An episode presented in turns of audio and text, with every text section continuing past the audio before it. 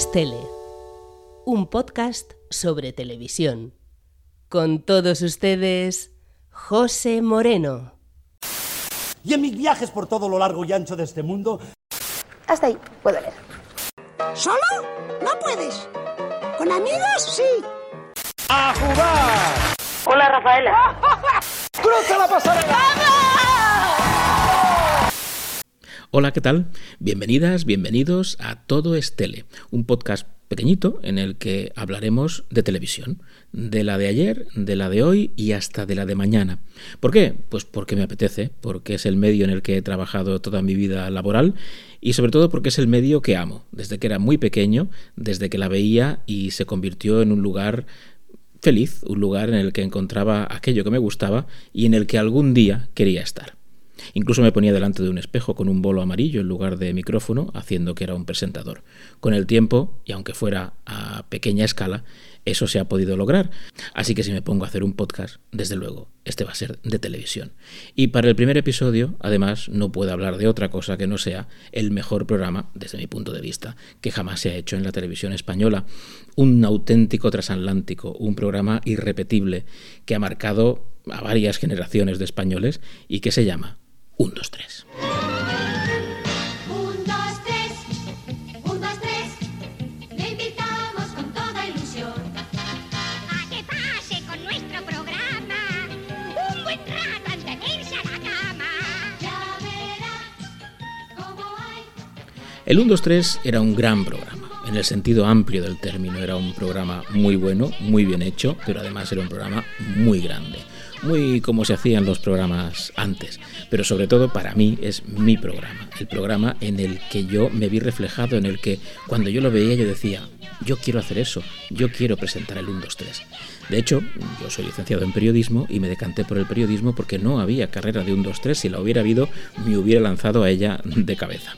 Y es que era un programa fascinante. No soy original. Muchísimos niños y niñas de mi edad vieron en ese programa mm, maravillas eh, que para la mente de un niño pequeño pues son algo mm, increíble. Incluso de más mayores siguió siendo un programa interesante. Pero para mí fue algo más, fue como la constatación de que la televisión era el mundo en el que yo quería mm, participar.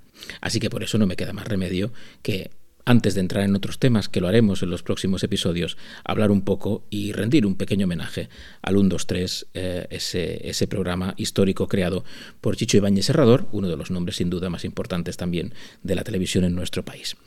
Pero sobre todo quiero hablar y quiero pensar en el 1, 2, 3 de mi infancia, que el 1, 2, 3 que empezó en el año 82 y que se alargó con diferentes etapas durante los años 80, el que presentó Mayra Gómez Kem. Y sobre todo quiero rendir homenaje a esa presentadora, Mayra Gómez Kem, que fue la que en mí despertó la ilusión por ser presentador. ¿Por qué? Pues porque yo veía en Mayra a una persona mm, que sabía lo que hacía. Veía a alguien que ya desde el principio bajaba las escaleras con aquel ímpetu, saludando a lado y lado. Y yo me imaginaba bajando esas escaleras y saludando a lado y lado y llegando al final y acompañándome las dos azafatas y comenzando el programa. Porque Mayra desde el primer momento pisaba fuerte. Y eso que la elección de Mayra se puede considerar mm, sorprendente. No se esperaba que una persona como ella se pusiese al frente de un programa tan grande como es el 1, 2, 3. Anteriormente lo había hecho Kiko Ledgar y después de ella tampoco vinieron más mujeres eh, a ponerse delante de un programa de tales dimensiones. De hecho, los concursos parecen un espacio vedado para las mujeres. Si pensamos ahora mismo, mm, por ejemplo, pasapalabra, un hombre, eh, cifras y letras, un hombre, mm, reacción en cadena, un hombre, eh, saber y ganar, otro. Es decir, apenas tenemos mujeres presentando concursos.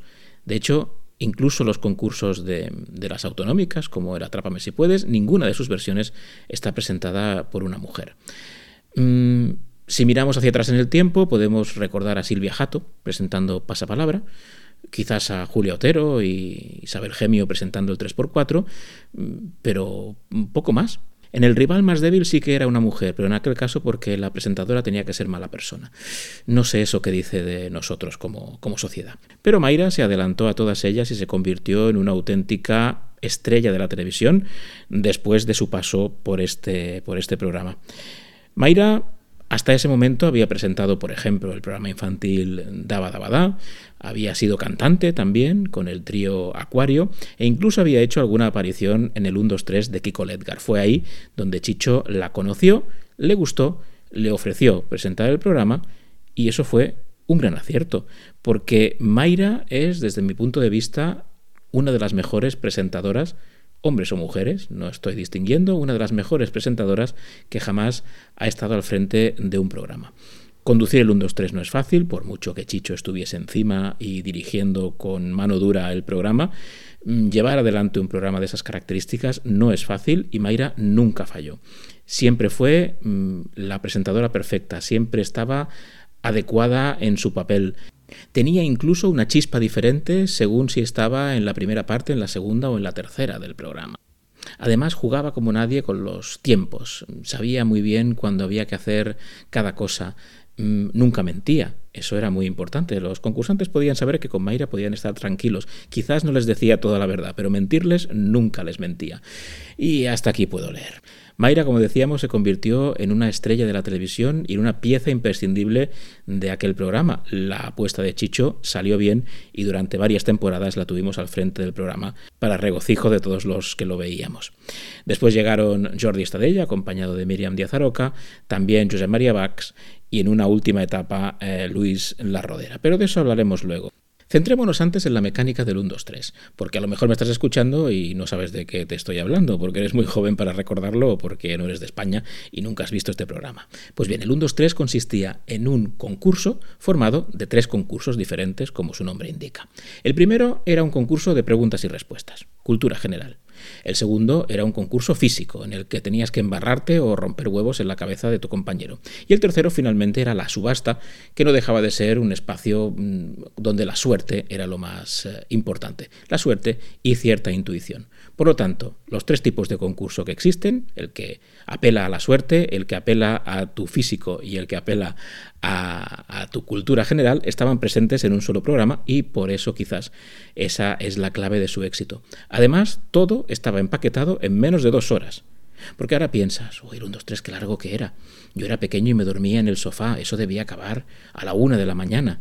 Pues no, el 1, 2, 3 comenzaba un poquito antes de las 10 y acababa un poquito antes de las 12 una hora y 45, una hora 50, no solía llegar a las dos horas, lo cual nos habla bastante mal de la forma en que hacemos los programas hoy en día, alargándolos quizás demasiado para conseguir mm, no sé exactamente el qué. Chicho Ibáñez Serrador lo tenía muy claro. El 1, 2, 3 tenía que durar un par de horitas y en estas dos horitas teníamos tres concursos diferentes, alineados además con actuaciones musicales de los grupos y cantantes más famosos del momento, con eh, números que hacían las propias azafatas, con los famosos humoristas que aparecían en la subasta con sus latiguillos que se hacían eh, tan famosos, o los sufridores en casa, o los sufridores en el plató, o los concursos patrocinados. Había de todo y en muy poco tiempo, si pensamos que eran solo eso, dos horas, una hora y cuarenta y cinco habitualmente. La mecánica era muy sencilla, mm, tal como su nombre indica también, empezaban tres parejas de concursantes, chico y chica, eso no cambió hasta el año 2004, tenían que ser chico y chica, podían ser amigos, podían ser pareja, podían ser lo que fueran, pero tenían que ser un chico y una chica, cosas del momento. Pues bien, estas tres parejas se enfrentaban entre ellos a una ronda de preguntas.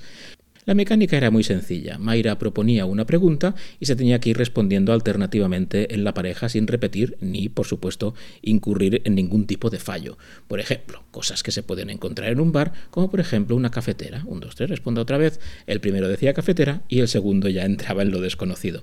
A veces nos encontrábamos con situaciones en las que había un absoluto bloqueo por parte de uno de la pareja y el otro empezaba a hacer aquella mímica para intentar hacerle ver lo que quería ver mm, y que no siempre funcionaba funcionaba bien.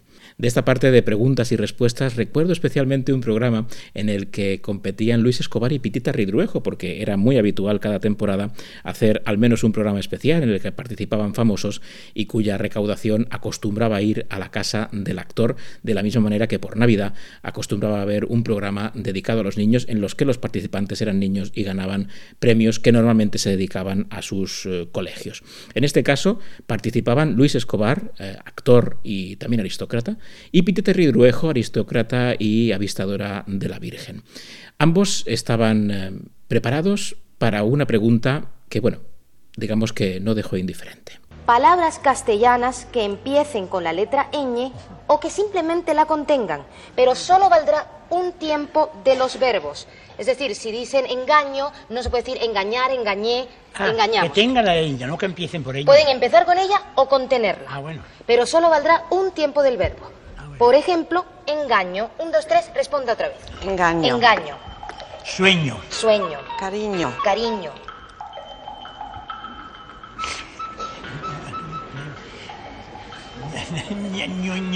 El animal. El animal. Ñoñería. Ñoñería. Coño. Eso.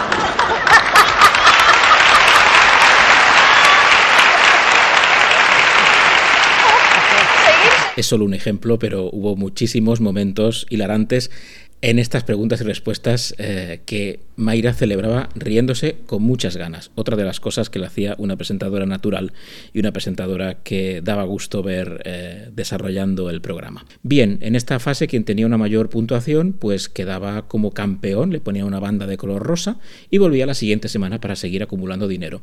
Los dos que tenían menos pasaban a la siguiente fase del programa que era la eliminatoria. En la eliminatoria era cuando Chicho se vengaba de los concursantes. Les hacía perrerías de todo tipo, normalmente acababan muy pringados, acababan muy sucios y en una ocasión incluso eh, anunció y explicó que parte de esa inspiración provenía de un programa japonés que se llamaba Endurance, un programa al estilo del que luego en Telecinco se conoció como Humor Amarillo, aunque bastante más bestia, en el que las pruebas eran muy duras y un poco asquerosas. Entonces venía a decir que los concursantes no se quejaran, porque decía que había recibido muchas cartas de queja, porque en Japón eran peores que él. Pero bueno, mm, de esta etapa, ¿quién no recuerda de nuestra generación aquello de la tierra redonda y te lo demuestro así? Este huevo está crudo y no es un error. Este huevo está crudo y no es un error.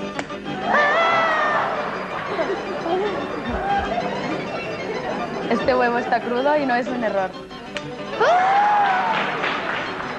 Fijaos que aquí he tenido un poquito de efecto Mandela, porque no recordaba que la frase de la Tierra es redonda, y se demuestra así, había desaparecido cuando la prueba de los huevos se había recuperado, una prueba que parece ser, no lo recordaba, que se había repetido en varias ocasiones cambiando la frase como hemos podido oír.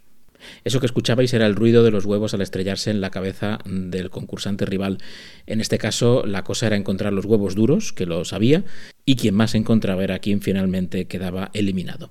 Eh, esa pareja se iba del programa, en alguna etapa con un juego de consolación, y la siguiente pasaba al gran momento, que era la subasta. En la subasta la cuestión, una vez más, era reunir tres objetos sobre la mesa e ir descartándolos. Ese era el momento en el que Mayra se lucía más, en el que leía aquellas tarjetitas eh, diciendo aquello de hasta aquí puedo leer, en el que se iban descartando eh, grandes regalos o no tan grandes. También era el momento en el que aparecían los humoristas, en el que llegaban el dúo Sacapuntas, eh, Arevalo, La Bombi, más adelante Ángel Garó en los años 90. Vaya, por ahí ha pasado media España. Juan Tamariz, por ejemplo, que en su día también fue uno de los, eh, de los Cicuta, uno de los malos de la primera parte, luego reapareció en el programa como mago en muchas ocasiones. Vaya, un montón de gente que se hizo muy popular y que nos traían sus latiguillos y esos latiguillos luego pues los decíamos en el patio del colegio y cuando una cosa se dice en el patio del colegio es que ha sido un éxito. Piticlin, piticlin. ¡Y eso duele! Y dice el arañazo, no, hija, no. Y la que diga ahora ya es la definitiva. 22.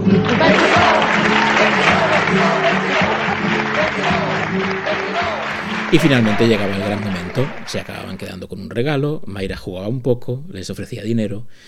No, sí, el público se posicionaba, veíamos planos de la gente muy nerviosa entre el público y finalmente se llevaban un premio. El premio podía ser muy bueno, un coche, un apartamento en Torrevieja, o también podría ser muy malo, que es cuando aparecía nuestra querida Ruperta o alguna de las otras mascotas del programa, como luego lo fueron la Botilde, o el boom y el crack. Pero fue Ruperta la que hizo más fortuna. En un primer momento, en la época de Kiko Edgar, siempre significaba algo malo, pero con el tiempo se fue convirtiendo quizás en un, eh, en un premio apetecible. Por ejemplo, de dentro de una Ruperta salió el mayor premio que jamás dio el 1, 2, 3 en la etapa de Jordi Estadella. El hombre hablaba, hablaba y no acababa.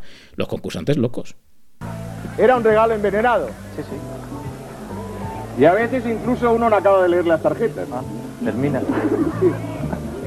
Porque nos llegó este regalo envenenado, por si ustedes lo querían consumir si es que llegan a perder este coche. Pero para que ustedes hubieran podido o puedan comprar gasolina, también les ha correspondido un cheque por 5 millones de pesetas.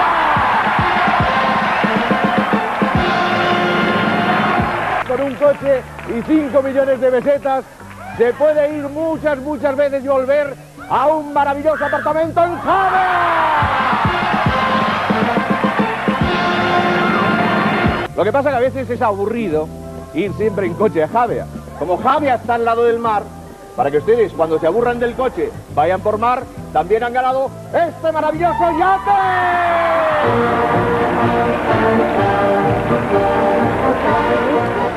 Para que todo esto funcionase, el 1, 2, 3 tenía que grabarse de una forma artesanal y con mucho tiempo. La cosa comenzaba ya el domingo, cuando en casa de Chicho se reunían todas las personas que tenían que aparecer en el programa y se pasaba el guion del mismo. Y se empezaba la grabación a la semana siguiente en dos días.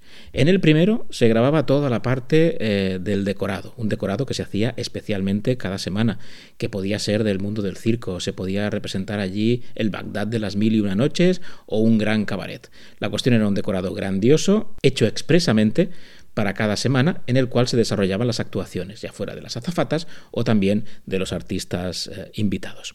Eso se grababa durante toda una jornada y en la siguiente se grababa toda la parte en la que había público y la parte de concurso propiamente dicha, tanto las preguntas y respuestas como la eliminatoria y la subasta.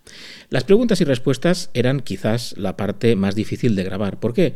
Pues porque cada vez que alguien se equivocaba había que parar había que pensar una réplica ocurrente para que las tacañonas o Don Cicuta la dijese y entonces continuar como si tal cosa. Evidentemente eso no se hacía en un momento y suponía parones importantes en la grabación, como por ejemplo también podía pasar que un concursante dijese una cosa que el programa consideraba errónea, pero que luego se revisase y se viese que no es errónea, así que había que volver a grabar desde el principio. Vaya, era algo bastante laborioso y que significaba varias horas eh, para poder eh, solucionarlo. La eliminatoria también tenía su complicación, puesto que había que montar normalmente grandes infraestructuras para que los concursantes transitaran por ellas y se pringaran lo más posible, y la subasta era lo que se grababa de una forma casi como si fuera falso directo. Se hacía todo muy rápido, se paraba cada vez que, digamos, tenía que entrar una parte que se había grabado el día, el día anterior, una actuación o cualquier otra cosa, y es quizás lo que se hacía de una forma más dinámica y sin tener que parar tanto. Así era el 1, 2, 3, dos días enteros de grabación, un decorado hecho expresamente, muchísimo público y unos concursantes decididos a darlo todo, después de haber sido elegidos para la gloria, que era lo que era ser concursante del 1, 2, 3 en ese, en ese momento. El 1, 2, 3 tuvo un gran éxito, eh, tanto en sus ediciones de los 80 como en las de los 90, ya con Jordi Estadella y Miriam Díaz Aroca, y decayó cuando lo tomó Josep María Bax, un presentador muy conocido en TV3, la televisión catalana, había presentado mm, concursos míticos, pero con un humor, un tipo de humor más inglés, podríamos decir, más socarrón, que no acabó de calar entre el público. Dicen las malas lenguas que el propio Chicho lo eligió para poder quitarse el 1, 2, 3 de encima, porque en televisión española estaban muy contentos con el formato, obviamente, y no querían deshacerse de él. Entonces, dicen las malas lenguas que Chicho, para que el 1, 2, 3 fuese un fracaso, buscó a Josep María Bax. Mm, a mí Bax me gustaba mucho, todo hay que decirlo. Era un gran presentador, pero quizás sí que su humor y su forma de hacer no cuajó con lo que se esperaba de un presentador del 1, 2, 3. Así que finalmente sí que se canceló el programa, se dejó de hacer hasta el 2004, cuando eh, Luis La Rodera se puso al frente de, del 1, 2, 3 de nuevo. Bueno, Luis La Rodera no, Luis Roderas, porque Chicho decidió que Luis La Rodera era un nombre que no sonaba bien. Cosas de Chicho. En este caso el 1, 2, 3 volvió un poco reconvertido. Una de las cosas que más llamaban la atención es que las parejas ya podían ser de dos chicos o de dos chicas, por ejemplo, sin ningún problema. Y también que cada programa estaba dedicado a un libro diferente. Por eso en esta ocasión, en vez de 1, 2, 3, responda otra vez, se llamó 1, 2, 3 a leer esta vez. El programa no fue bien. Quizás nos demostró que aquello ya era cosa de otro tiempo, porque aunque se había intentado modernizar, en parte, la sustancia del programa seguía siendo un poquito antigua. Los humoristas quizás ya no eran los adecuados para el momento y la mecánica misma del programa, que quizás se veía como algo lento para la televisión que se estaba haciendo en ese momento, hizo que la cosa fuese, fuese un fracaso. Estamos hablando ya de 2004, cuando ya existían las televisiones privadas, cuando por ejemplo Gran Hermano ya se había, ya se había inventado. Pero además, aquel 1, 2, 3 ya no lo podíamos ver con los ojos de niño que usábamos en los años 80 o a principios de los 90. Los tiempos habían cambiado, el mundo había cambiado y la televisión, pues también comenzaba a cambiar, por suerte. Y en ese 1, 2, 3 los chistes seguían siendo demasiado casposos. Los humoristas seguían incluso insultando a colectivos como por ejemplo las mujeres, eh, el LGTBI o incluso a las personas con discapacidad y además tampoco se aprovechó para cambiar uno de los puntos más machistas que siempre ha tenido el 1, 2, 3, que es la presencia y la labor de las azafatas. Es verdad que su trabajo ha sido fundamental para formar una imagen del 1, 2, 3, pero también es verdad que siempre han sido mujeres florero, chicas que se dedican a ir con la ropa muy corta, arriba y abajo, a sonreír, a siempre estar supeditadas al presentador o a la presentadora. Pues bien, la ocasión del 2004 hubiese sido muy buena para darles otro papel a las azafatas y quizás actualizarlas y convertir esa figura en algo mucho más moderno, mucho más igualitario y mucho más adecuado a los tiempos que se estaban viviendo. Con todo ello, la edición del 2004, a leer esta vez, fue algo triste, algo antiguo, algo mm, macilento, algo que no tenía la vida que recordábamos muchos del 1, 2, 3 y que quizás estaba más relacionada con nuestros recuerdos. Así que el 1, 2, 3 volvió a dormir el sueño de los justos hasta el año pasado, cuando el hijo de Chicho Ibáñez Serrador, porque en este tiempo Chicho ya había fallecido, decidió recuperar el programa y lo hizo a instancias de uno de los streamers más conocidos del momento, que es The Gref, que había decidido que le apetecía eh, resucitar el 1, 2, 3. Se hizo a modo de evento, esto que se dice hoy en día, eh, y solo se emitió por Twitch. No obstante, la apariencia fue la de un programa de televisión bastante habitual, sin los grandes decorados del 1, 2, 3, pero con una dinámica muy parecida. Por cierto, que en el 1, 2, 3 de The otra de las actualizaciones, está muy interesante, fue la aparición de azafatos por primera vez en la historia del programa. Su papel no era muy diferente al de las chicas, pero al menos podíamos decir que estaba igualado en ese aspecto. Quizás el gran error de este, este intento de, recuperar el 1-2-3, que parece ser que no va a seguir adelante y que se ha quedado en un solo evento eh, ocasional, eh, fue querer hacerlo en directo, algo muy propio de la cultura del Twitch pero que quizás no pega demasiado con el 1, 2, 3. Como ejemplo, escuchad una de las intervenciones de las tacañonas cuando una pareja se equivocaba en el 1, 2, 3 clásico. El don. El don. ¡Qué cacho de resbalón! Pues es europeo el don. Sí, me temo que sí. Como antes comentábamos, seguramente se paró y los guionistas pensaron y se decidió cuál era la rima más adecuada para ese fallo que habían cometido los concursantes. Pues bien, escuchad ahora un fallo en el 1, 2, 3 presentado por The Gref. Sol. ¿Sol? Color sol. Color sol, Marta. Color sol, Marta. Ay, ay, ay, ay, ay, ay. Tacañones, ¿qué ha sido esta ronda? ¿Qué ha sido esta ronda? Esto exactamente qué ha sido. Cuando el sol es un color. Señor de Grey, han vuelto a fallar, han vuelto a fallar. No hay colosol. No, que no, hay que leer. No hay No hay color col- sol. no hay color sol, está borracha. No, que no hay color sol. Ah, que no hay Que color no hay sol. color sol, señor Que de Grey. ¿Usted me entiende bien? Las que habéis escuchado son las eh, gemelas Hurtado. Se tuvo la delicadeza de volverlas a invitar para volver a hacer de tacañonas, pero como veis, no había mucho orden ni concierto, decían lo que les parecía y todo era como un poco improvisado. Quizás por eso el programa no funcionaba como se esperaba que funcionase un 1, 2, 3, o quizás porque el tiempo de este programa, de estos grandes programas, ya ha pasado. Se agradece el intento, pero francamente mmm, cuesta un poco de ver por el ritmo y también porque los concursantes son otros streamers, otros youtubers, otros twitchers que quisieron participar en el programa y entonces digamos que no hay la emoción de cuando son concursantes eh, reales. Tanto la incursión del 2004 con el 1-2-3 al aire esta vez como la versión de The Gref del año pasado yo creo que nos demuestran que el 1-2-3 está mejor en nuestro recuerdo, está mejor en la nostalgia y que quizás no hace falta resucitarlo. Quizás es mejor dejarlo descansar. Yo en esta ocasión pienso en Chicho, cuando acababa sus temporadas, siempre hacía un pequeño speech, hacía un pequeño discurso al final de ellas, y en una ocasión aparecía con una caja, una caja de, de, madera, de estas de mudanza antigua, en la cual iba metiendo elementos que habían protagonizado la temporada, pues que si una ruperta, que si un premio, que si no sé qué. Y entonces la, la clavaba un operario, la clavaba con, con clavos, ¿no? Todo muy, muy dramático, ¿no? Clávalo, clávalo, porque el 1, 2, 3 ya ha acabado, clávalo, porque el 1, 2, 3 ya no volverá. Y nos tenía con ese, con ese corazón en vilo, y entonces siempre había una última frase de, bueno, no lo claves demasiado. No sabemos aún si el último clavo en esa caja del 1, 2, 3 se ha clavado, pero o lo reformulamos o difícilmente podremos volver a disfrutar de él. No obstante, la nostalgia es la nostalgia, la nostalgia está muy bien, pero bueno, hoy en día hay otros programas maravillosos que nos pueden hacer disfrutar y que también pueden hacer que algún niño los vea y diga, yo quiero hacer eso. Y mientras pasan los títulos de crédito, los concursantes se abrazan y suena la sintonía del 1, 2, 3 en versión samba. Me despido de todos vosotros. Hasta la próxima, hasta el próximo episodio de Todo Estele. Espero que os haya gustado. Seguid buscándome tanto en el perfil de Instagram Todo Estele como en las plataformas de podcast y volveré hablando no solo de nostalgia, que también, sino de otros temas relacionados con el mundo de la televisión. Muchas gracias y hasta la próxima.